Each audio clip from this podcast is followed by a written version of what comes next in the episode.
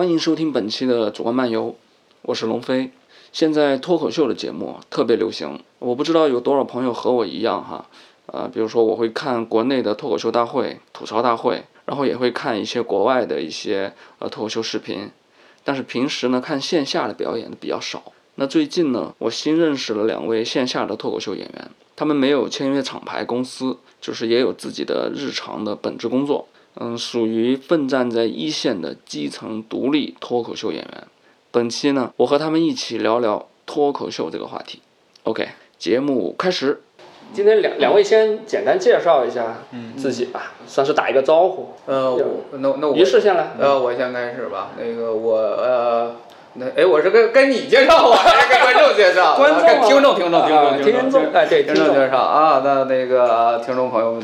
大家好，哎呦，我总感觉哇，很高端的感觉啊！对我叫于适啊，于适就是于是乎的于适。我现在是生活在北京，然后是北京的一个呃，已经接近全职的脱口秀演员吧。接近全职。对，接近全职，因为还有一份工作在做，呃，对，但是就是也在生活里，它的重要性就越来越小了。现在，嗯，两两两个在互相的蚕食另外一块是吧？就是花在正经所谓的。本职工作上的时间是越来越少。呃，你们公司的人不知道会不会听我们这一期啊？我推给他，我向他挑衅。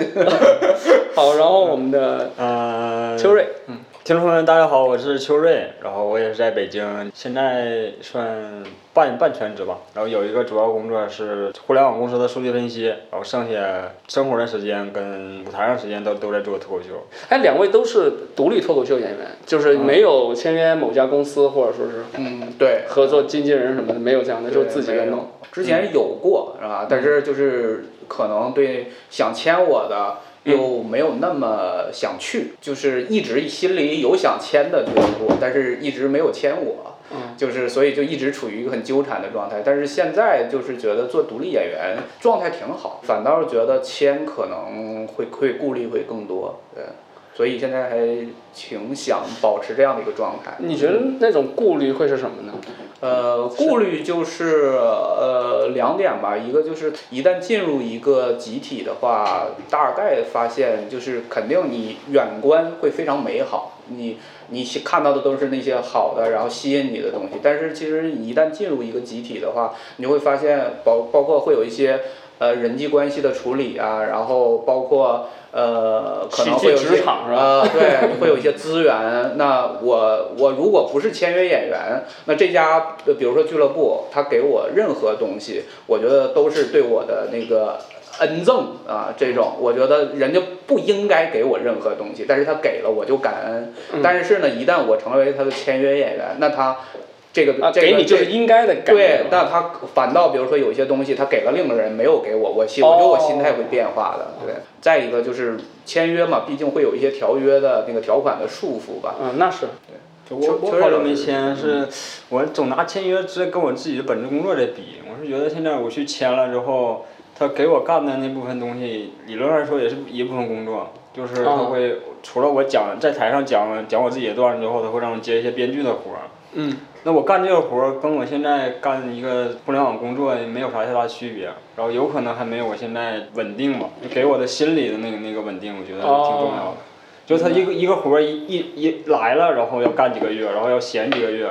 嗯。然后钱上跟我现在可能差不多，但是他不会给我这现在这种稳定的一个状态。嗯，就你现在工作是比较稳定的，然后自己的时间又能够说脱口秀，你现在就觉得 OK？对我，我觉得就是这这种稳定才能保证我能持续的输出。如果一段时间波动的那种，可能大部分时间在调整自己状态，这个会很影响我自己的创作。写自己东西会会会比现在还要慢很多。我我我会顾虑这个，除非有一天我是真的，他干一个活儿，然后我直接就歇一年，那我就就就就去了。想什么呢？有这种活儿，我叫上我。要这样的话，可能都签了。对。不是现在有这种活儿啊，那他有大公司那种，不都像现在线上那种那种演艺人，可能干一个活儿也就也歇一年嘛。但是，一般就是。干活能歇一年的，你发现就没有人歇，对他们就不歇，你发现？对，歇一歇，对，让我们替你们干一干，是吧？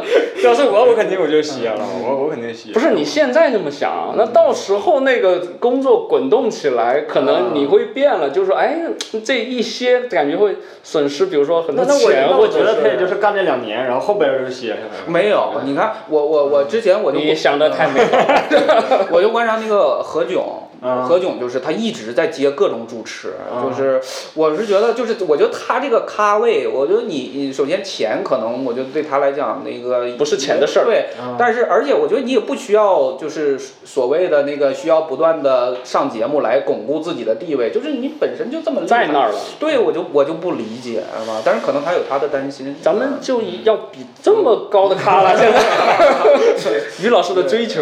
对，我就意思是，就是你说那么高的咖，他就是按我理解，他需要担心的东西应该非常少了。但是反正，但当然可能他确实就是就是爱爱这个行业，他就是享受，那也有可能是这种。嗯，或者但我觉得我们都享受是在台上说自己讲自己的段子，然后写自己自己的表达嗯。但你让我去帮别人写一个编剧，或者你去写传一个喜剧项目出来，自己上去演啊，都不是自己想说的，感觉那就是一份工作呀。那这秋瑞，你的意思是现在是还是挺享享受那个满足自我的那个状态里头，是吗？我觉得大家做做做脱口秀都是上去在在写自己想说的嘛，嗯，对。这一部分是是给自己特别大的爽感的。哎，我我我发现一个啊，因为听到你你已经说了好几次了哈，嗯。因为脱口秀嗯在中国好像变成了站立喜剧的一个，就意思好像变了，就脱口秀在中国是站立喜剧的意思，啊，对。因为因因为现在就是你们自己也把这个东西称为脱口秀了。呃，我们之前我们还愿意掰扯，嗯就是对对对。我们这个不叫脱口秀，我们真的什么英文叫 stand up comedy 是吧？嗯。然后这是翻译成站立喜剧或者者单单口喜喜剧嗯。啊，然后那个呃脱口秀实际上是呃访谈节目啊，然后嗯。但是我们呢实际上一个人站在一支麦在这儿讲段子，一开始掰扯嗯。但是现在没有办法，就是等于这个话语权在脱口秀大会这个节目上，在嗯。在效果这家公司，他们让所有人了解了脱口秀，呃和呃那个这个这个词，然后呢这个词跟这个形式的连接，他大家一想到脱口秀啊，就是一个人在讲段子嗯。啊，反倒没有人觉得脱口秀是节目了，那就我们就我们在这儿掰扯没有用，真没有用，对吧？大家能听懂就行，我觉得。对，原来那个有对俱乐部都会坚持，就是我们就是单口喜剧，我们不是脱口秀。嗯。然后，但是现在没有人提了，就是就是所有人都再次证明了，再次证明了单口喜剧就是还是跟着观众走是吧？看看观众的反应非常重要是吧？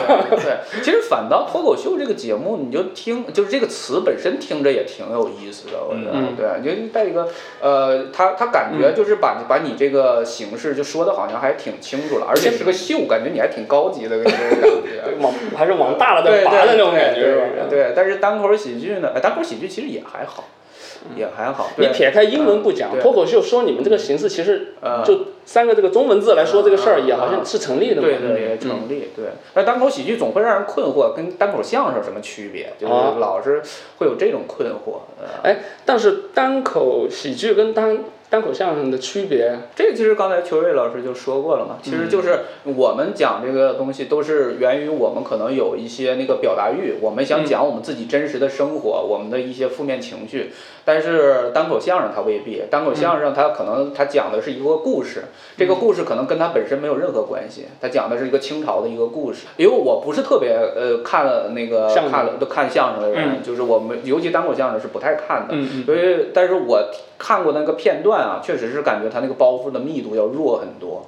啊。嗯。我们是基本上你一分钟你可能要有有四个笑点，或者或者让观众笑四次或几次，但是那个呃那个单口相声可能得几分钟能让观众笑一次，感觉。但我现在觉得，咱拿我们我们这个单口演员，嗯。我们脱口秀演员跟那个相声演员去比，我感你觉自己还纠正自己，脱口秀就就就很很专业啊，就人是真是把这个东西当当成一个一个一个活儿你是说单口相声？对，他会对他会啊。就我们可能就，尤其现在演出对就冷冷场可能就就没有那么愿意去救了，我就就是能救起来就救，救不起来就不救。嗯，但是感觉要是相声演员去，他肯定要把这个场子，不管他包括密度，他从设计上是怎么样的，嗯，他一定会保证整个场子是是是在他可控的状态内。对，所以他会给你我觉得亮一些活儿，对，我觉得我们就很啊纠结，给自己设定好好多好多门槛儿，好多活儿，我们大部分人都不会去练，啊，都不会去实我我觉得。这就是本质，就是我觉得这就是核心，就是他为什么讲这段故事，他不是想表达呀，他就是来搞笑的呀。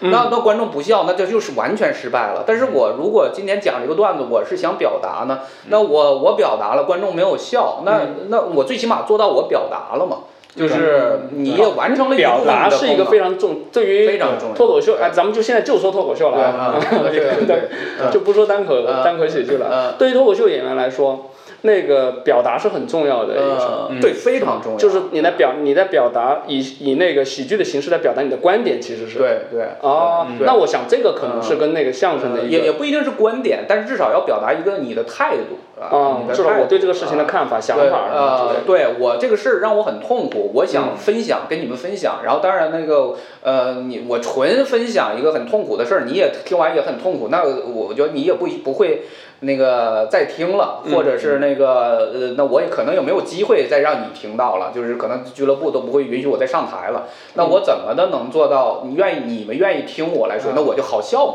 求生欲，对对对，可以可以这么理解，嗯对，有求生欲对我我好笑，然后我又表达了，我又好笑，嗯啊，可能是这样。还有一个是不是可能是什么呢？相声，因为它在中国它是传，它有一个传统对，在那，它有一个嗯积淀，然后有各种可能累积下来的一些方法论也好，嗯。以前的剧本它可能新时代它换一下新的套路，但是其实底子还是以前的那个逻辑啊什么的对对包，括它有这样的传承吧。对，包括在德云社里，我们就他火的那些段子，什么什么什么白事会、红事会，什么黄鹤楼啊，就它有固定的模他他式。是对他可能往里塞了一些新东西，嗯但是实际上他那个框架还是那个就是原来的那些东西，然后他可能这里面技巧可能还是原来的那些技巧，嗯啊，但是这个，我感觉大家用的技巧都都是差不多的。嗯，，差，嗯，就有一些有一些怎么放包袱都都差不多。但是脱口秀演员的继承呢，是各自有各自的一套吗？就我感觉总总体要是从从文本上来说，写时间长都差不多，一共就那么点儿东西，嗯，就是看你自己要不用这些东西怎么怎么去传。嗯，就是比喻手法，写作就写作文也一样嘛，一共就那么点儿手法，然后你就看你怎么传出来你自己想想要写出来的。再加上在在咱们这儿好多还不能说，嗯就又去掉了一些手法，是不是？手法手法倒是去哦哦手哦手法去不了就某些题材对题材和内容啊，去掉一些。今天正好是什么呢？我跟那个于适去跟他跑了一一个晚上的那个开放麦，等于说是于适的日常，周一到周四的一个开放麦的一个日常，是吧？呃，对，基本上每天他今天晚跑了四场，对，今天有点对有点多了。对，正常来讲是两到三场。哦，我我是跟了其中的三场，对，嗯，一场挺尬的，然后一场一般，然后一场效果挺好。效果挺好的，那个是讲全老段的。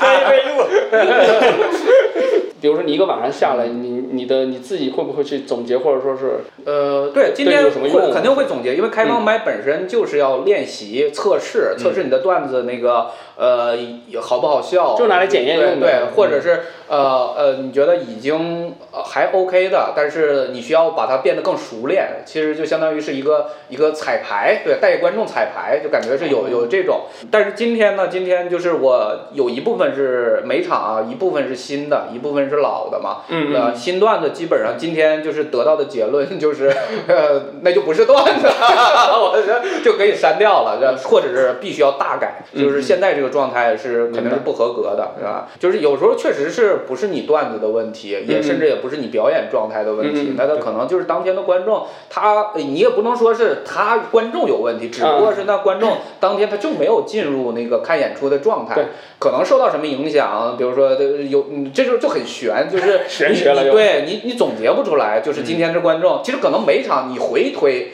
你可能那个呃大概能分析出来，哦，今天是不是不是什么什么原因啊？但是呢，其实就你也不敢肯定就一定是这个原因，嗯就因为是影响一场演出的这个因素太多了，是吧？我自己去，因为我问了一下三场的那个呃门票的那个情况，嗯那场效果好的，以及效果呃一般，但是效果还是有效果的那场，他们是有门票的，嗯。二十九块九，嗯。呃，这也也不高，但是有就是有一个小小的门槛在那对，但是你效果比较差的那一场呢，是免费的，是免费，就是提前报名，然后选好了观众就就过来看的那种。呃，怎么说呢？免费的观众他可能就不是经常来的那种，或者说是来的比较少的，哎，他是来体验的那对些对，对所以他可能不太熟那个什么，不太熟这个对这个形形式就不太了解，嗯，就可能就没有没有跟没那么容易跟进去。然后另外两场呢，你愿意花钱买票来看的，至少还是是知道这个东西是怎么回事儿的，或者然后他容易进去。者是有一点认可的，对吧？嗯对，他不是纯来看热闹的。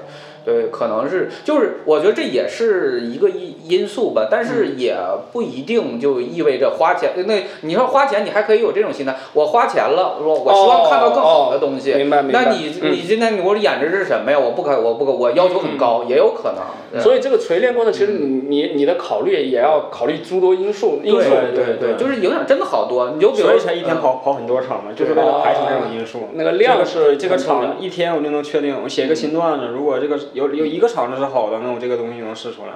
嗯然后如果今天就试这一场，你有可能就还有还有场地因素，你就还得还得把这个变量排除掉。对嗯所以就多跑几场再试。对，所以你看我今天我为什么判断我说这个段子就新写的这个段子是不成立的？嗯因为就是你在这个同样的气氛下，你的老段子就好笑，观众就笑，对对对你这新段子观众就不笑，那就证明你这个新段子就是有问题。哦所以你要，对所以你编排的时候会结合掺着来。呃，对，我会掺着来。对，我因为我纯讲新的，呃，可能会就是这个对我，我觉得对我要求也有点高了。风险也大。呃，风险非常大，有可能我前几个梗，呃，或者前几句话我就不是很熟练，导致我呃我的心态产生了变化。哪怕段子是好笑，但是你没有把它演好，节奏。对，没有演好，那它也不好笑。对明白。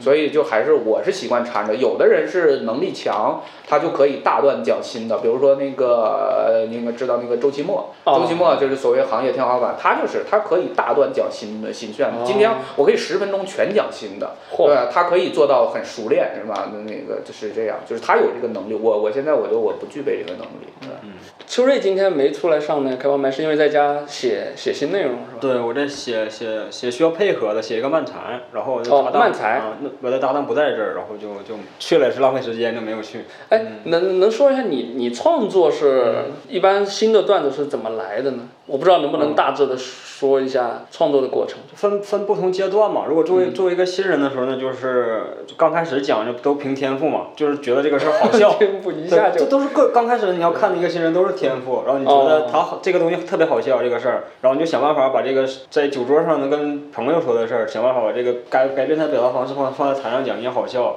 啊，这是刚开始我觉得做新人那几个月一直在做这件事儿。啊后来你发现这种素材用的越来越少了，就是越来越来越没有了这种东西，然后你就得去去探索自己真正想说的是什么，你真正关心的是什么。像像我我会关心我在北京的生活，或者关心我父母，或者关心关心关心关心一些我自己想关心的事儿。嗯，是一是把自己探索探索自己，另一个就是去观察世界嘛，嗯哎，看到哪些事儿是奇怪的。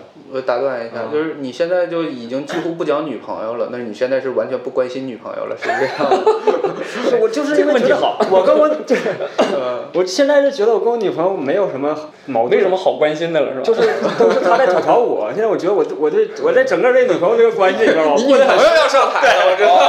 她快出道了。对，就是我很舒服，我就没有任何可以吐槽他的地方。你看看他的稿子现在在 写的怎么样？那他最近确实好像对我有很大的负面情绪。哎，那很奇怪了，就是你看你刚讲的时候，因为他秋瑞秋瑞老师在 B 站上很火嘛，就是他很多段子都讲讲他跟他女朋友的，就是那你你那个时候你还是有有所谓的负面情绪，或者是你你更关注跟女朋友的，我觉得那那个时候就是我作为新人，我觉得这个事儿讲出来会好笑。好笑，然后某就是一个点，那个场景好笑，然后把这个场景描述出来，放在放在台上讲。嗯，就我也那时候我都不知道什么是负面情绪，我都不知道怎么怎么去弄。就是你纯觉得是好对笑，，只是把这个搬到台上去。现在是把把跟自己女朋友的素材已经用尽了，还是？嗯，我感觉不会，就是没有探索，你就觉得它这个东西要需要花费很长时间处理。嗯，那这种东西就是吃枣儿嘛，刚开始都是特别好，每一个都是完整的枣儿，那到后边儿你吃吃到一半儿，就吃你嚼一口可能就扔了，然后现在发现没有了，你就得把以前扔掉的反过来重新嚼。好恶心，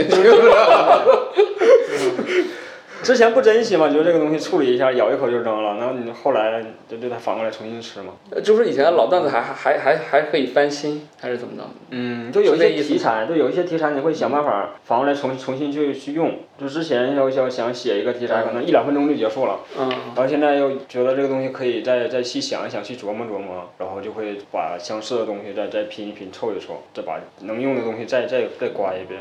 对哎，那脱口秀演员是随着年头的越长，段子越好写，还是说越难写？嗯，就这种我就每就跟减我感觉跟减肥一样，就是一个瓶颈期过了之后出一堆，然后一个瓶颈期之后再再出一堆，跟生活积累有关吗？跟生活积累肯定有关。你就你认识一个新的事儿，然后进到一个新的环境，那你就新的感受，那这是就相当于是个新奇体验嘛，新奇体验肯定能出来一堆。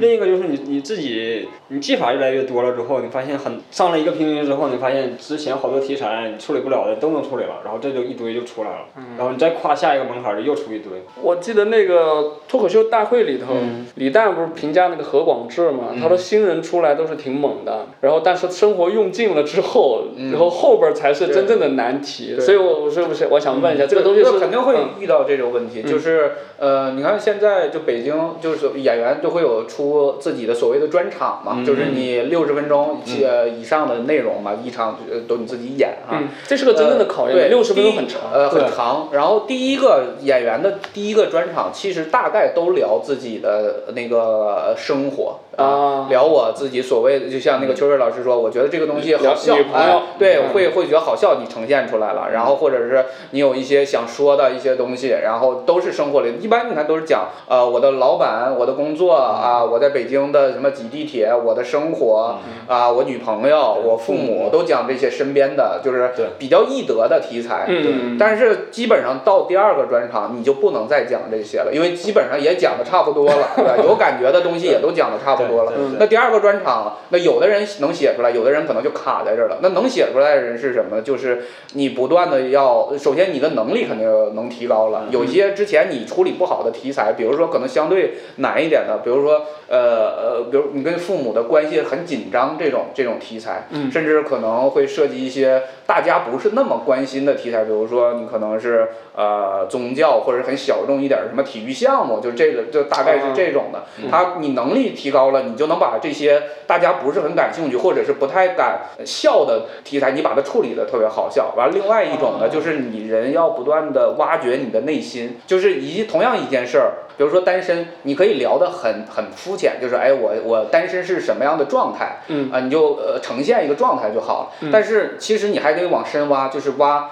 你单身的原因，你选择单身的原因，是吧？哦啊，然后这里面有没有什么现在越来越多的人选择单身，这有没有什么社会的原因？嗯就是更深层次的挖掘，对，啊然后去挖这种呃就是大家共通的点，对对，大家就会啊感同身受，就会哇就会鼓掌啊，你说到我了，就那种对感，觉。然后你你还要有一点思考，就是你嗯觉得它深层次的原因，以及你更深层次的感受是什么？这个在节目里面叫上价值。呃，可以说上价值，但是也确实是，就是呃，你从一个很表面的东西去挖掘它深的意义深或者圳的对意义。我我嗯现在想是每个新人都有一个阶段要要夯自己的五分钟，就五分钟的段子，你要不管你用多长时间，然后在你开完麦不停的磨磨出来一个第一个五分钟成熟的段子，嗯然后才算正经入这个行，然后大家才会去演让让你去演商演，就是我觉得。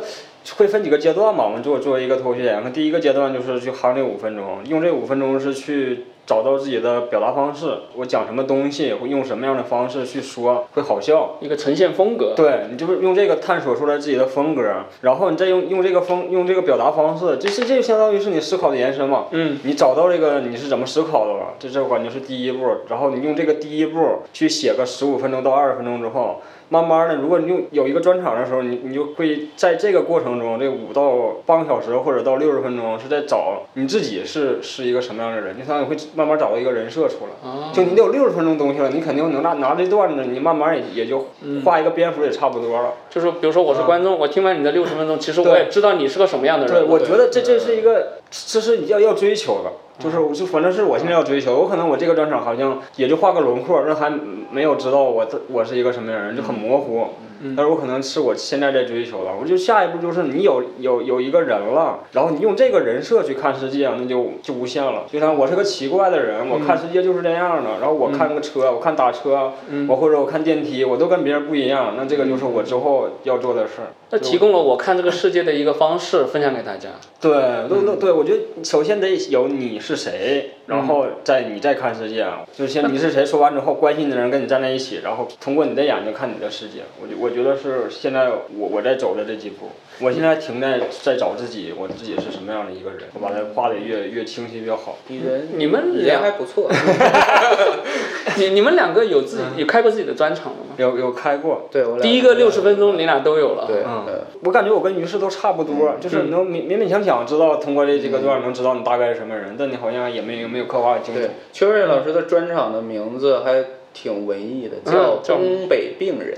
东北病，哎呦，对，东北病是。英国病人对啊。对对对，就就是很很那个很很有气质，奔奥斯卡去的，对不对？对，然后我的专场的名字呃就很就很接地气了，嗯我的专场名字叫嘎嘎闹心，就很东北。就就还有个自己生活流、文艺流对的。还有自己风格嘛，对都都。嗯已经有两个比较模糊但是不一样的形象在这儿了，光看名字就已经就能看到不一样的东西。就是他，你看东北病人是吧？东北病人，我反正我看到这个标题的时候，我大概就是觉得那个，首先就是东北的那个东北人的身份嗯啊，地域那个地域标签在那儿对标标签上。然后病人就你总感觉其实是你是对自己呃是不是有一个怀疑呢，还是怎么样？啊，我这个专场我是觉得就 是我自己还是你就是真的有病，真的身体不太好。我觉得每个人都是拿着病历本出来念是吧？就是觉得 X 光是吧？我确实有病。大家看看这我上个月拍的这个片子啊。而且你仔细观察每一个人，每一个人都有病。哦，你是这么理解？哦，这样哇，这个一下一拔高了。就你刚才就一我们都有对你你家里边儿什么感觉咱这些写题材都是家里边儿我自己我现在，你感觉所有人我女朋友所有人都有病。对你感觉这话就很摇滚是吧？你这话出来就就 是人无完人的意思。对对对，每个人都不正常，就是。要我我要吐槽，谁都能吐槽，是吧？对。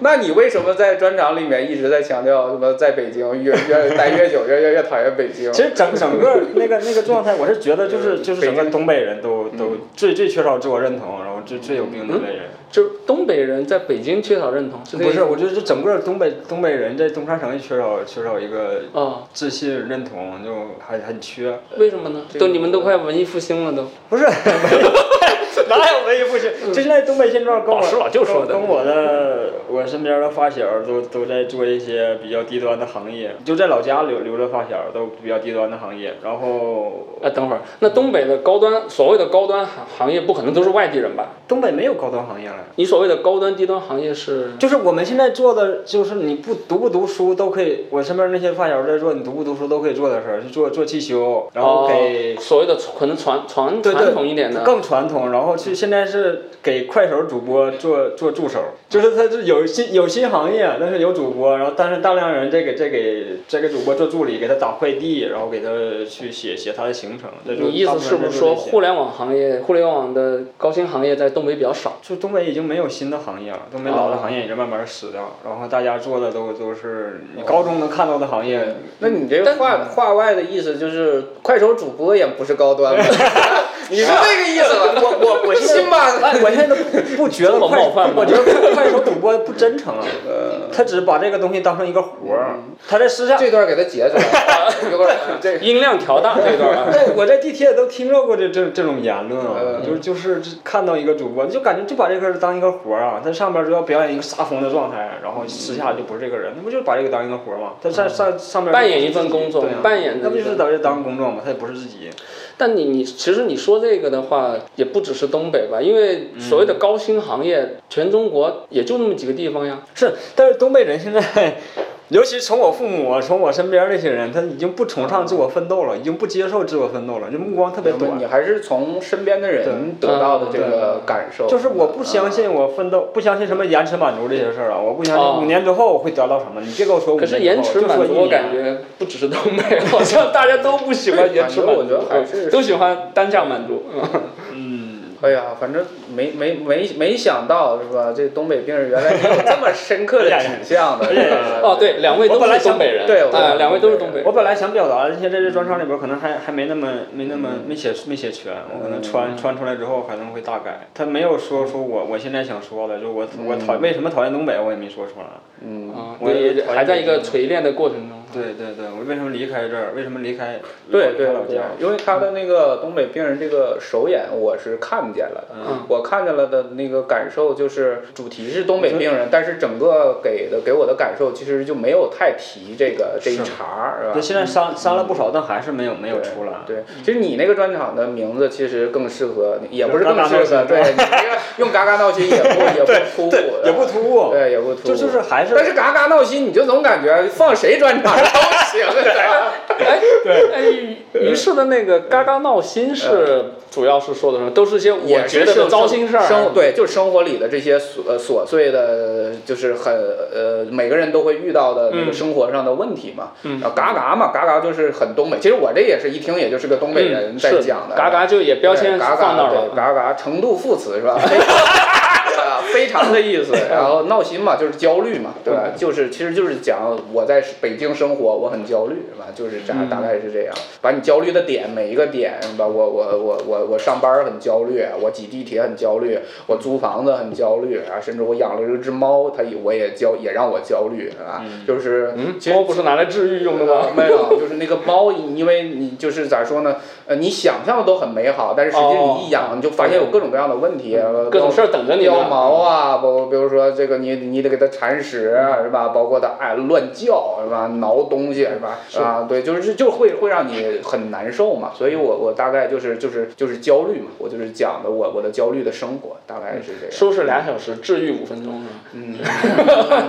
哎，那我想问一下啊，呃，因为两位都是在北京，那北京这边开能够开专场的。独立。脱口秀演员多吗？因为你们刚才说这第一个六十分钟是很关键的一个坎儿嘛，嗯，所以我就大概了解咱北京脱口秀演员、独立脱口秀演员的一个情况。那就是能开专场的演员还是很多的，比如说就是呃那个单立人，就是在北京很非常重要，甚至全国它也是非常重要的一个喜剧场脱口秀的厂牌。知名他对他的演员里面十来个吧，得有都有有演专场的能力。我我说独立啊，独立的话，像像咱们这种情况呢，就没。没签公司几个人也就几个吧。嗯。哦，那那就是也就我俩，我感觉。呃，那个不是那个那个谁，那个那个付航应该算也算独立演员吧，对吧？付航也能开专场，对吧？不多。呃，但是就是呃，怎么说呢？呃，就开过专场的人绝对不止几个，就是会有很多。但是开了都签了。但是呃，不是签了，就是就是你会对你这个专场到底是不是专场？你不是说讲六十分钟就叫专场哦，对吧？你还是行业会有一个呃同行的评议嘛？也有一些演员也开专场，那我们。的可能有些人就行内演员的反应就是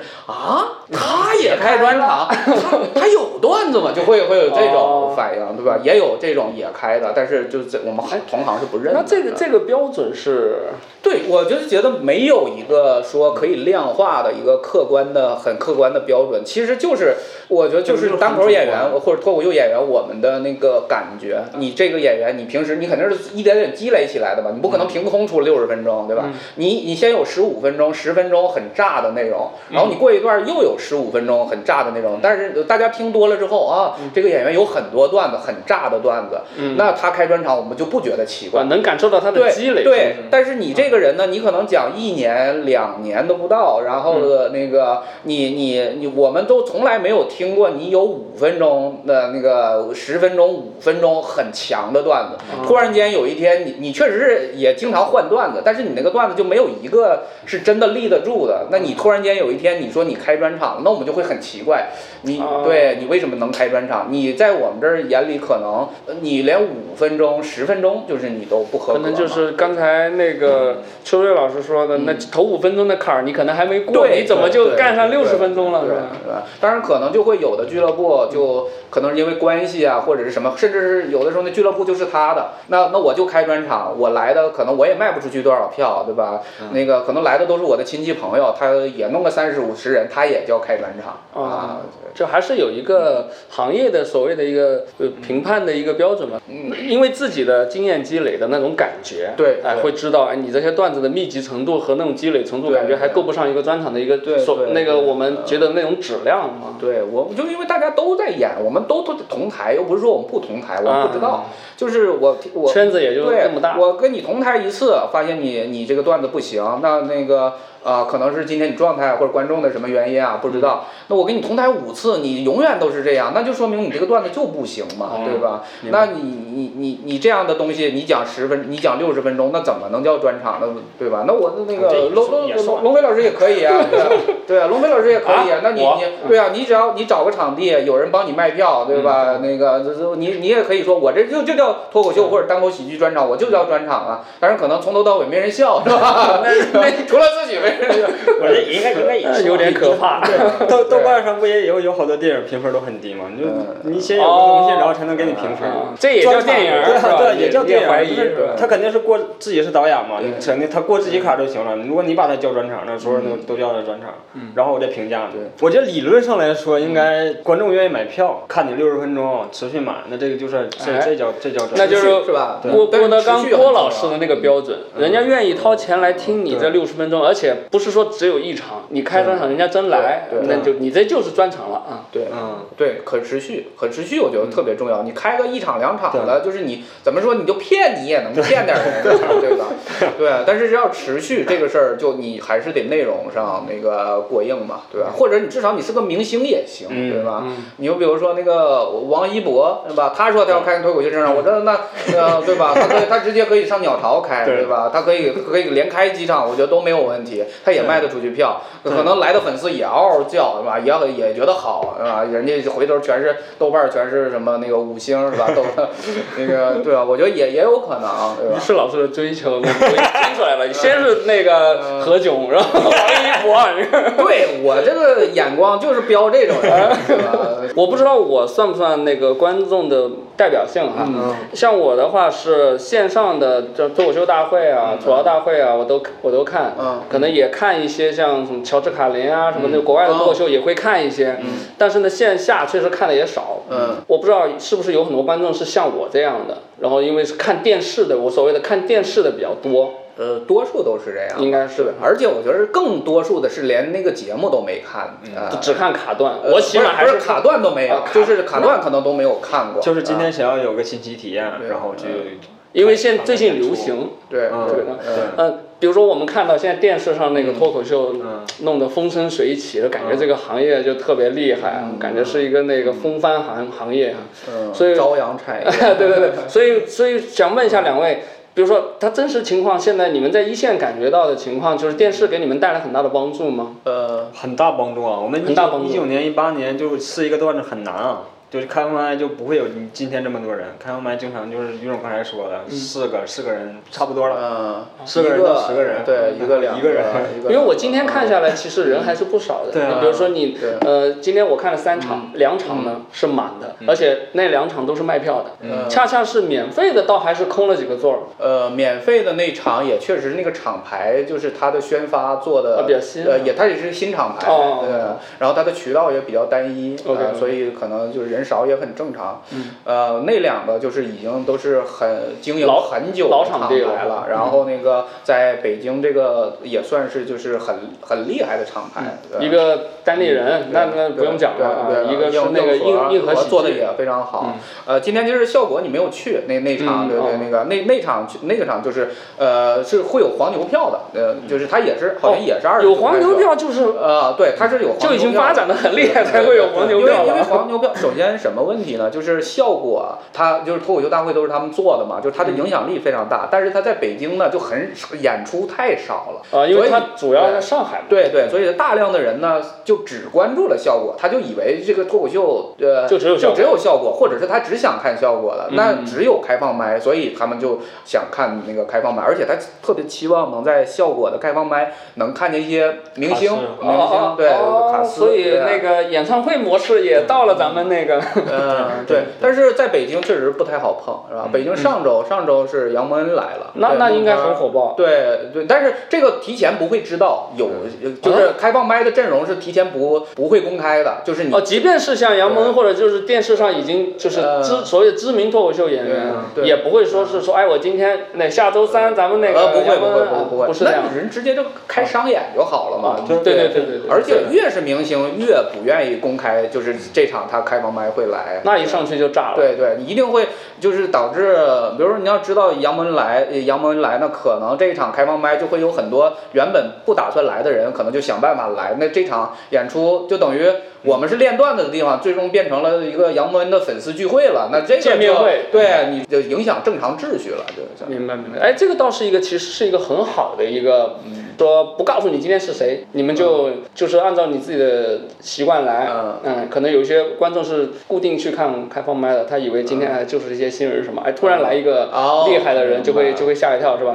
秋伟老师说，下面四个人的情况以前是吧，在那个脱口秀大会那个电视综艺它火起来之前，市场的情况就是比较比较比较惨，那像相声也一样，以前那那个郭德纲郭老师也经常说，对对对对。下面那个嗯像两个人说相声，下面就两人，嗯 或者下面就一个人，对对 可能都有这样的一个过程。对，给给你看一下，这我们演出的图片是，这就是这这都一八年一八年的场面。你哦看这这只有只有这这这是观众，是后边是我们全是演员。，OK，这台上听众看不到啊，对，然后嗯这回头我觉得你推送如果方便的话，你嗯可以用一下这个图，没有问题。我我把这个照片会搁到我们那个文稿里头。对，你看这是一一个演员在这讲，然后台底下这这哇，下面这真的就也下就一个一个人。人啊，对，你看这个这个是小鹿，这是在奇葩说上那个这一季拿了那个亚军的。哦哦小鹿你啊看在台下，那时候他小鹿就没有什么名气，嗯就是台下坐的这两个人也不知道小鹿是谁啊。就我们当时现在的就当时的待遇全是一样的，就是没有明星，就是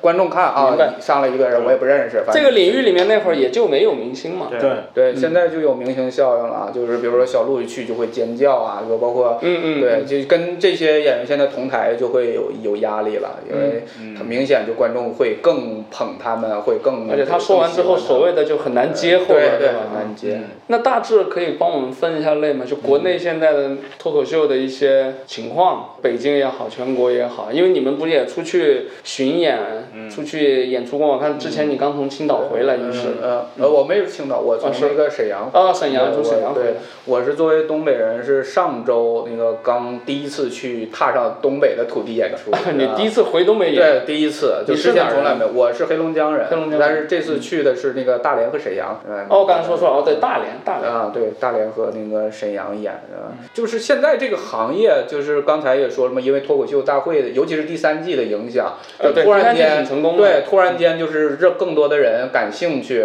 那个就开始流行了。啊，对，然后呃，就是有各种各样的节目，像那个呃，比如李雪琴啊，就这种就就就非常火嘛，就对对对。是他现在就是标签儿，他去哪儿，李雪琴哦，一个脱口秀演员，对吧？啊，以前是一个网红。啊，对对，现在就更多的他就是对代表现在脱口秀演员的身份了啊。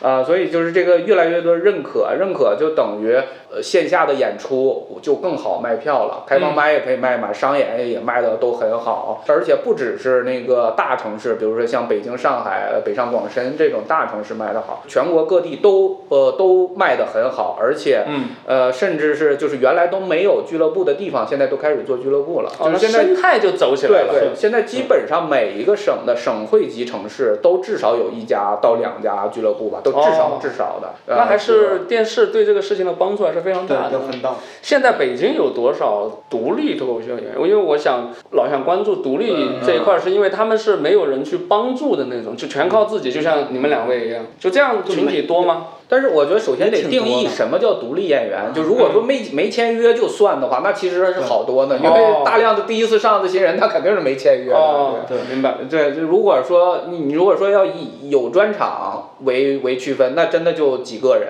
在北京就几十个几个人，我那上海可能还有一些，其他城市可能不不多哎。国啊内哪个城市就是最好？呃线下演出市场嘛，啊对对对对，应该是上海，对上海上海上海。在北京的话，现在一个周末商演呃二三十场，嗯，我没统计，我这一天就得二三十哦，周六周六一天。周六一天就在北京是吧？那我我觉得在上海可能要翻倍吧，对反正是是哦北京的一一倍吧。那国内这一块最好的那是上海了。上海，然后北京其次，就是北京是北京和上海是两个巨头，嗯啊、然后广深好一点，但是其实广深也没有领先其他城市太多，嗯，但是因为广深离着近，它的演员是共享的，所以可嗯能嗯一般说来都是广深是一起说的，嗯，而且高铁就很快就到对嗯，然后环上海那一圈儿就是那个江浙沪呃，对，江浙沪特别好，南京、苏州、杭州但是反正就是那一片儿，嗯他们演员都是共享的，他们每经常是跨城赶场，在那个比如说下午，我还赶过一次，我嗯。下午在杭州演完，然后马上坐高铁，晚上到上海去演，嗯呃，这种就他们是交流的特别好，但是在北京这儿就是北京就独一块儿了，嗯。北京周边没有没有能那个，就是天津，天津可能现在就没有什没有什么常规的商业演出，就没有就是呃品牌演出什么都没有。嗯然后原来那个石家庄有。啊，但是石家庄那个原来那俱乐部也不做了，他们就去做抖音去了，就特别特别赚钱，发现脱口秀还还是抖音比脱口秀挣钱多了，呃，然后那个像周边可能廊坊都都没有，那个都是有人尝试着做，包括唐山尝试着做，但是都没有做起来。Hello，谢谢收听本期主观漫游的朋友，我是龙飞。呃，是不是觉得结束的很突然？因为没有聊完嘛，这是上集啊。下集呢，我们会聊一下基层脱口秀演员的收入情况，还有呢，脏话这个技能在脱口秀里面的作用和利弊啊，还有如何看待破梗、谐音梗，以及呢，我会请他们两位畅想一下自己未来如果上脱口秀综艺的话，会怎么去表现啊，等等。喜欢脱口秀的朋友呢，记得来收听我们的下一期节目。这一期呢，就先到这里，拜拜。